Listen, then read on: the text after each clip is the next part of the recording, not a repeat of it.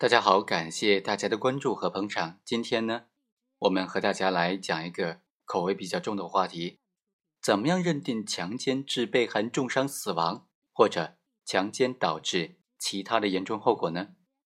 因为根据刑法第二百三十六条的规定，强奸致被害人重伤死亡，这是法定的加重情节，必须在十年以上有期徒刑、无期徒刑或者死刑这个量刑幅度之内进行定罪量刑的。强奸造成其他严重后果也是一样的。今天呢，我们就通过这个案件和大家简单的来聊一下。陆某要求林某介绍其他的女子和他发生性关系，于是呢，这个林某就介绍了一个人，然后三个人一块吃饭。他们就采用玩扑克牌、喝酒的方法，意图灌醉被害人袁某之后和他发生性关系。到了晚上十一点多。这个袁某已经喝醉了，于是呢，这两个人准备对他实施性侵，因为被害反抗不能得逞，于是呢，他们又说：“那这样就送你回家吧。”于是呢，两个人开着摩托车将被害袁某送到了某个桥底下，在那里对他强行实施的奸淫行为。事后，这个陆某因为手指被袁某给咬伤了，就很火大。在实施奸淫之后啊，就将爬到岸边的袁某一脚给踢落水了。结果，这个被害人袁某溺水而死。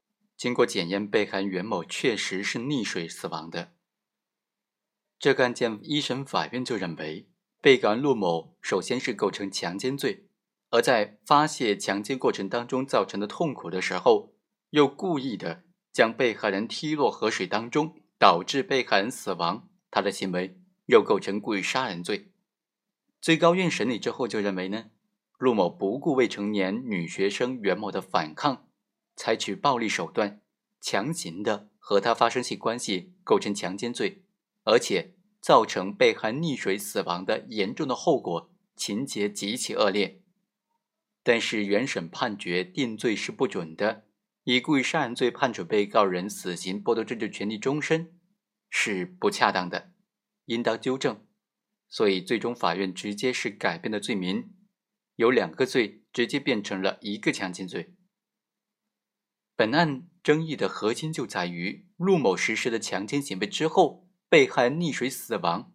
那么，怎么样对被害人死亡的情节在刑法上进行评价呢？是构成故意杀人罪，还是作为？强奸罪当中，强奸致被害人死亡、重伤的这种情节严重的情节呢？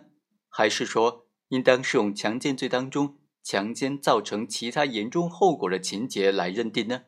这就是本案三个争议焦点。在接下来节目当中，我和大家再简单的、逐一的来分析一下。今天就简单介绍到这里。